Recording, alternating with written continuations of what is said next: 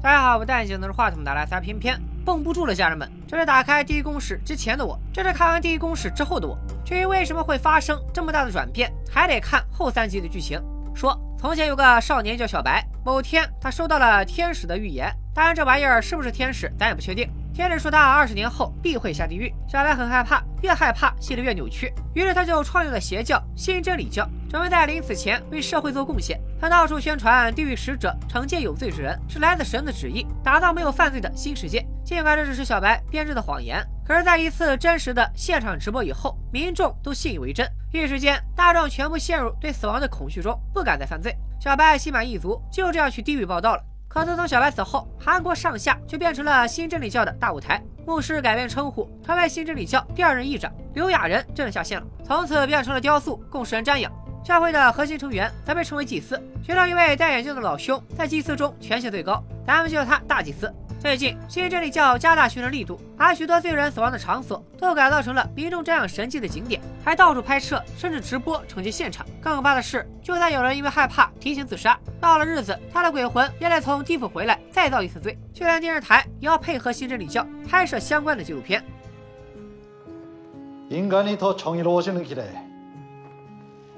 새진리가여러분과함께합니다约由到我了。大祭司审过成片，大致上还算满意。可他作为甲方提了两点要求：一是背景音乐过于舒缓，会让观众对罪人产生同情；二是没有凸显罪人的下场，大家无法直观感受到犯罪的后果。负责拍摄纪录片的裴导是后三集中的男主角， 他本来就看不惯新真理教用恐惧控制无辜的民众，现在大祭司这个外行还敢挑毛病。裴导当场爆炸，借机说出了自己长久以来的不满：新真理教到底牛什么牛？说是降低了犯罪率，但建族打着神的旗号烧杀抢掠，对罪人的家属集体折磨，普通民众怕遭到更严重的打击报复，根本不敢报警。这点大祭司该如何解释？사람들겁주고벌주어서더나은세상을만드시겠다그런데가하나더있죠 지옥이라고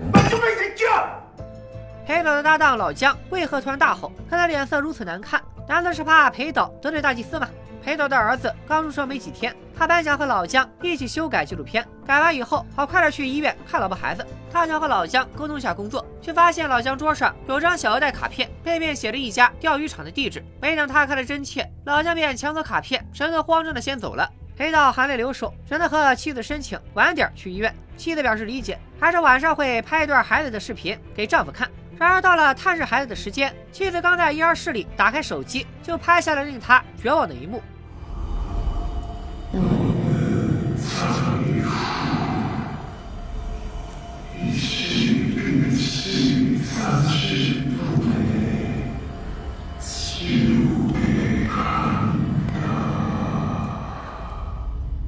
妻子吓坏了。按新真理教的教义来看，被选中的不应该都是罪人吗？刚出生的婴儿怎么会中招呢？另一边，黑导好不容易加完班，老姜的老婆又打来电话，说自己联系不上老公。又想到最近几天总有高利贷公司联系他，怕老姜沾上了赌博，就求裴导帮忙找找人。裴导想到老姜桌上的卡片，思来想去，还是决定先去钓鱼场看看。果然找到了老姜。老姜没想到裴导会来找他，当场痛哭流涕的求对方假装什么都没看到，因为老姜也被天使选中了。为了不拖累家人，他选择独自等待地狱使者到来。接着，地狱使者就在裴导面前带走了他的搭档，场面远超出裴导的承受范围。就在他惊魂未定的时候，一伙黑衣人到达，准备处理老姜的尸体。原来之前连了老姜的高利贷公司，就是前三集中的律师甄姐主导的地下组织。甄姐大难不死，决定和新真理教抗争到底。她接触了很多罪人的家属，吸纳他们成为组织的一员。组织会在大祭司到来之前，帮助受到预言的人处理尸体，以防他的亲人朋友们被波及。组织绝不能暴露，所以只能伪装成一些不起眼的皮包公司，接触受到预言的人，比如小额贷、洗衣店之类的。他的组织继承了律师事务所的名字——苏图。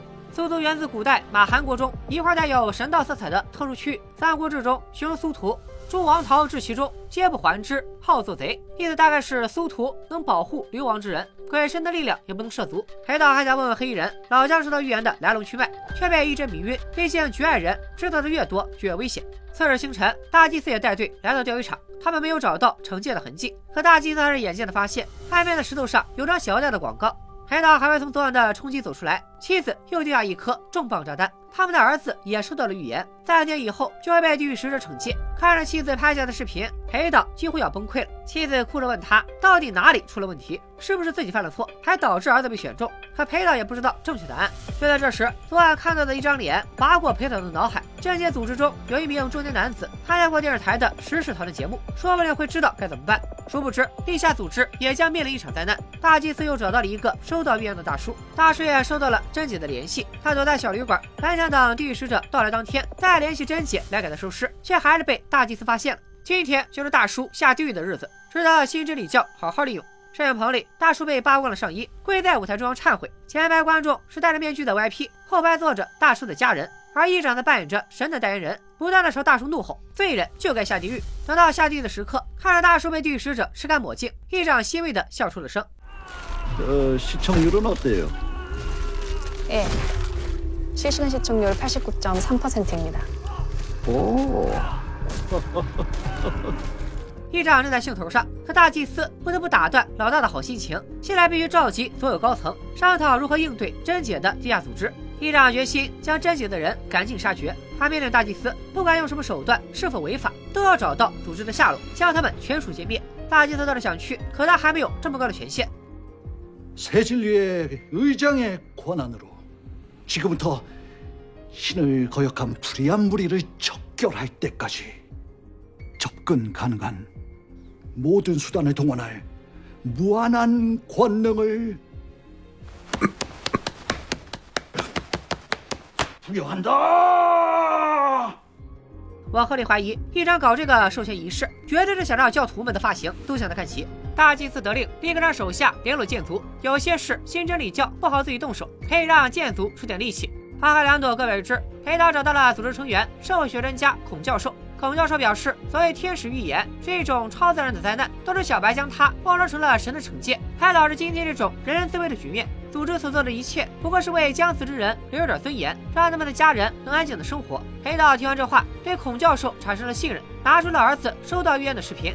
詹姐很快得到消息，和裴导紧急会面。他知道这是推翻新真理教的好机会，因为小白规定的一百多条罪，全部都是人类凭借自身能够制止的罪行，比如偷拐、抢骗之类的。这其中绝不包含新生儿的原罪，或是母债子偿这种代替赎罪的规则。新真理教和其他邪教没啥不同，他们扩大对自身有利的预言，掩埋对自身不利的真相。就像大众都以为小白在环球旅行，实际上他早就下了地狱。灵魂人物本身就是虚假人设，可见新真理教毫无真理可言。要对抗势力庞大的邪教并不容易，詹姐不得不提出一个残忍的要求，希望裴导同意直播儿子的死亡现场，就像小白铺垫了十几年，靠担心妈妈的死亡直播才改变世界一样，他们也需要新生儿在众人面前被惩戒，才能让新真理教的威信崩塌，名誉扫地。这的确是个完美的计划，可身为人父，裴导不能接受任何人利用自己儿子的死。詹姐只好先留下联系方式，给裴导思考的时间。孔教授激动地从裴导离开时，先来解释甄姐并非想利用孩子，组织的每个人都有不堪回首的过往。甄姐虽然侥幸活了下来，却一直后悔没有阻止单亲妈妈的直播。孔教授的女儿和裴导的儿子一样，也收到了天使预言。那天父女俩在海边兜风，天使突然出现，宣告三十秒后就是女儿的死期。孔教授甚至没有反应时间，就眼睁睁地看着地狱使者朝女儿伸出魔爪。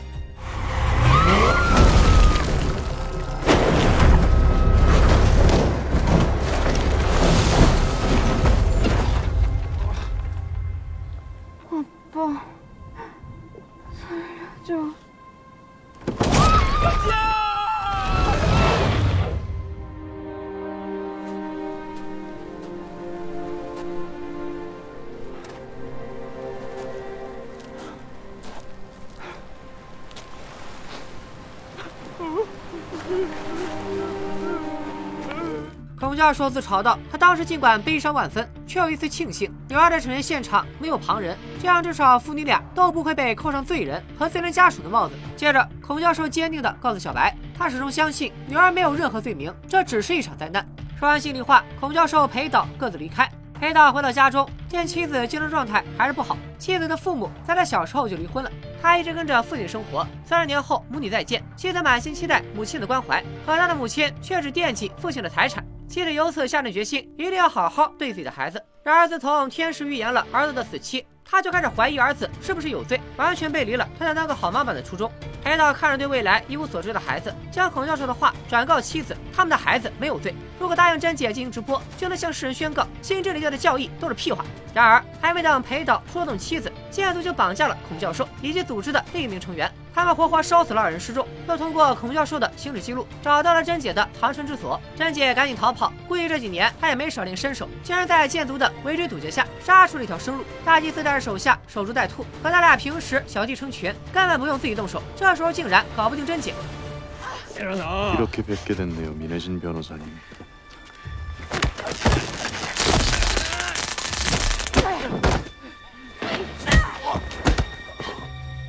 次日。裴导照常上班，看到新闻中烧焦的孔教授以及剑族发布了甄姐的通缉令。正不知所措的时候，甄姐联络他了。听到裴导这种时候还有心思上班，把老婆孩子扔在家，甄姐也很无语。她让裴导赶紧留了妻子，确认母子俩的安全。不出甄姐所料，妻子果然坐不住，她带着孩子来到新真理教的大楼，并在普通人眼里，新真理教最了解神。妻子想问问大祭司有没有办法救他的孩子。妈呀，这不是羊入虎口吗？大祭司懂个屁，他只能按议长说的，先分开母子，再将所有知情人士隔离，准备将新生儿受到预言的事彻底掩埋。同一时间，由于剑族烧死了孔教授，模仿神的惩戒，媒体们聚焦在新真理教大厅，要新真理教给个说法。裴导和甄姐却在此时赶到，甄姐让同伴假装十分钟后要下地狱的罪人，吸引媒体的视线，造成混乱。自己和裴导赶紧趁机混进去，多亏他们到的及时，母子俩才能得救。大祭司也没想到，手下一堆五大三粗的老爷们儿，居然没留住一个小婴儿。面对议长的怒火中烧，他只能加大力度，继续搜寻新生儿的下落。接着，甄姐带着裴导一家来到一个受到预言的人的家中，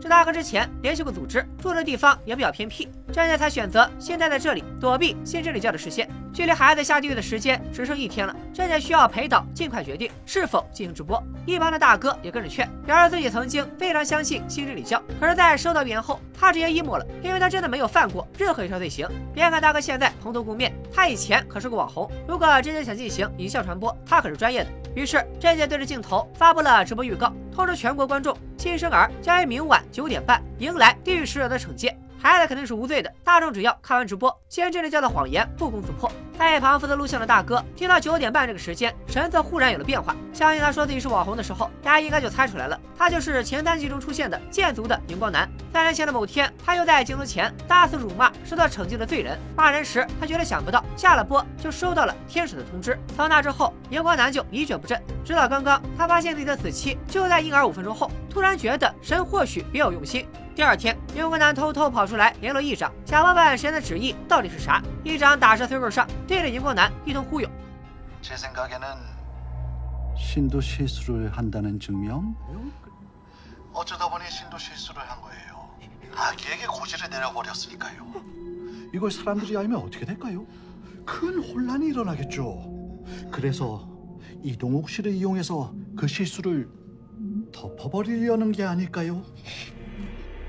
메시아시군요.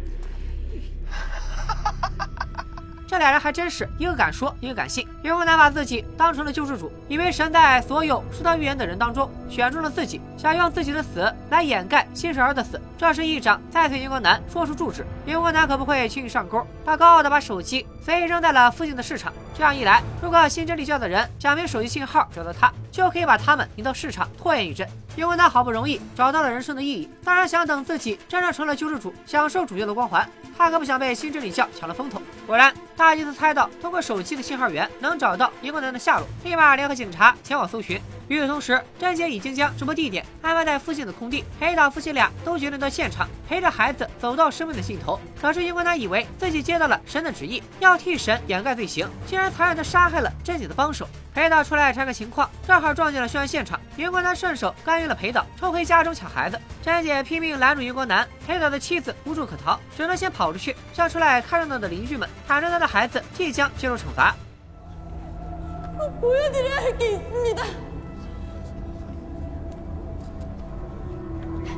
이 아이는 곧 시연을 받기로 되어 있는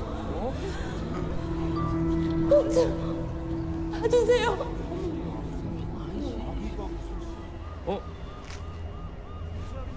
선생님, 저 이것 좀 보세요.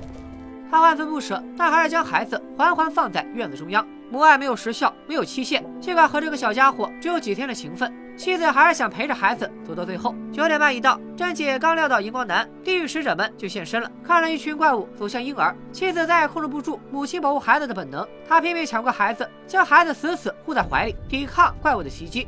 醒来的裴导也赶到了现场，为了自己的儿子冲上去和怪物搏斗。夫妻俩想尽办法，却因为力量太过悬殊，阻止不了这群大家伙。走投无路的裴导实在没办法，只能用废水管捆住自己和妻子，把孩子夹在中间，将爸爸妈妈全部的爱送给这个还不通人世的婴儿。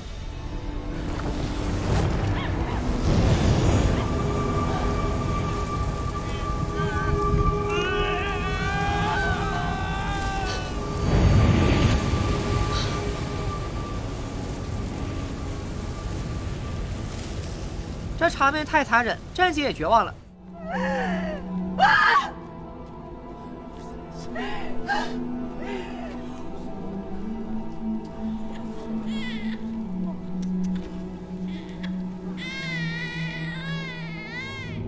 荧光男当然也听到了响亮的哭声。可是他现在已经疯魔了，他满脑子想的都是用自己的死来掩盖孩子的死，只有这样，他才能成为一张口中的救世主。眼看荧光男要对孩子下杀手，詹姐飞不上去阻止。不过也不用太担心，荧光男身上可没有奇迹，五分钟一到，他活该下地狱。混乱刚刚平息，珍姐抱起孩子打算离开。邻居们在见证了裴导夫妻的牺牲后，纷纷向珍姐和孩子施出善意。大祭司却在这时根据邻居们发到网上的视频，带着警察找到了这里。现场的民众们自发组成人墙，大祭司对着拦住他的老人家大打出手，其残忍程度连警察都看不下去了，实在无法继续配合他们，当场逮捕了施暴的大祭司。其实孩子没有死，信真礼教完全可以利用这个事实大做文章。神并没有犯错，比如孩子的父母都有罪，天使只单独通知了孩子，或者说神是在考验孩子的父母等等。可大祭司不过是一长的走狗，情况紧急，他根本想不到这么多，反而撒泼打滚。显得信之礼教不过是一群疯子。这一夜之后，信真理教再难自圆其说。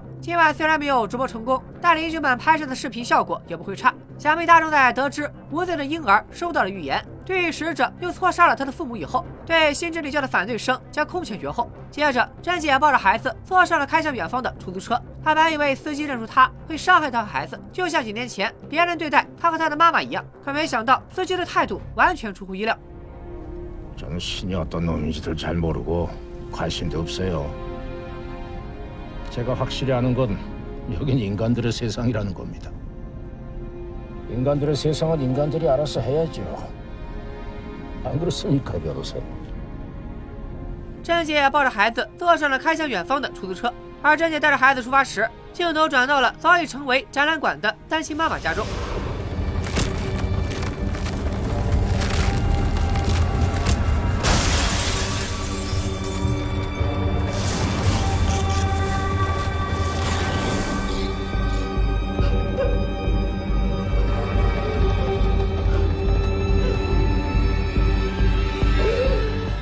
是全六集剧情到此为止。想必大家和我有同样的疑惑：啥？六集我就看了个预告片，啥？复活的竟然不是刘亚仁？啥？还有一个因父母的爱活下来的孩子，是你吗？韩版哈利波特。单亲妈妈的复活是本剧唯一超出原动漫画之外的情节，但却让观众有种看了结局又仿佛没看的感觉。我看有网友分析说，怪物杀人是天灾，发出预言的也不是天使，而是恶魔，反而是让婴儿活下来，让单亲妈妈复活，才是真正的神所降下的慈悲。而说看到那场戏的时候，我第一反应是以为尸体会变成地狱使者，巨人 PTSD 了，属于是。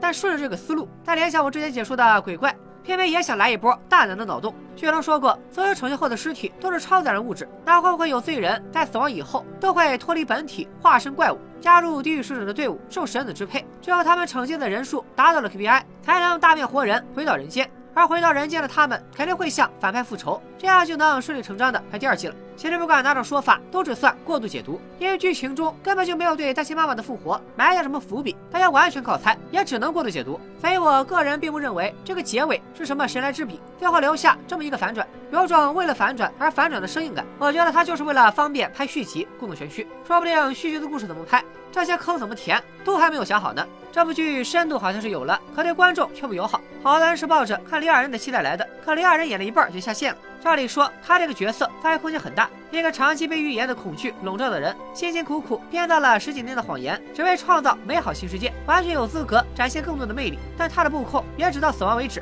后续新真理教完全是在瞎胡闹，只是小白费尽心思打造的谎言，成了邪教控制民众的武器。这因为是漫改作品，太贴近原作的弊端。就好比前三集的警察老陈，后三集完全没有交代。喜欢解读作品的观众，这次一定相当辛苦。从悬念设置上来说，地狱公使不是不值得推敲，而是要推敲的地方太多了。真需要埋下伏笔的部分，反倒什么都没有。比如剧中表明，神的惩戒实际上是超自然灾害，在确认想拍下一季的情况下，完全可以给出一些佐证。地狱使者实行惩戒时，非常适合设置一些相关的线索。但三个怪物每次都是一个套路，打完就跑，看多了只剩下审美疲劳。另外，《地狱公使》前三集和后三集会给观众一些割裂感，这是两个人拍的。前三集似乎想以邪教为背景，审视整个社会存在的偏见，展现人性经不起考验；后三集似乎又换了重点，讨论人该随波逐流，还是该遵循内心的正义，最后站在世界中心呼唤爱。当然，以上这些都可以理解为我够的解读，也有许多观众有别的看法。大家看完以后有不同的感受，或许说明《地狱公使》并不算烂剧，它的立意是深刻的，也展现出了各种生动的形象。看完这部剧，有些人会感慨邪教洗脑民众的可怕，有些人对崇尚暴力的建筑嗤之以鼻，原来欣赏贞洁的抗日精神，有人为陪导父亲的遭遇惋惜。我认为《地狱使者》的内核远超其他爽剧，它能引发人们的思考。比如我看这部剧的时候，就经常背后冒冷汗。有没有哪一刻我也曾被奇葩言论洗脑？有没有哪一刻我也是冷漠的旁观者？有没有哪一刻我也误会了一个无辜的人？在观剧过程中重新审视自我，或许是我看这部剧最大的收获。只可惜这部剧讲故事的方式并没有达到利益的高度，它不停的抛出问题却不解答，这更像是完全把观众的感受排除他出的实验性作品。你们觉得《地狱公式》能拿几分？它到底想表达什么？咱们也可以在弹幕和评论区和谐讨论。最后都看到这里了，千万别忘了一键三连，把这一视频分享给你的小伙伴们。最近有一部国产新片，刚登陆流媒体，黑色幽默加悬疑犯罪，非常合我的口味，所以下一期是时候该更新片尾悬疑社了，大家敬请期待。拜了个拜。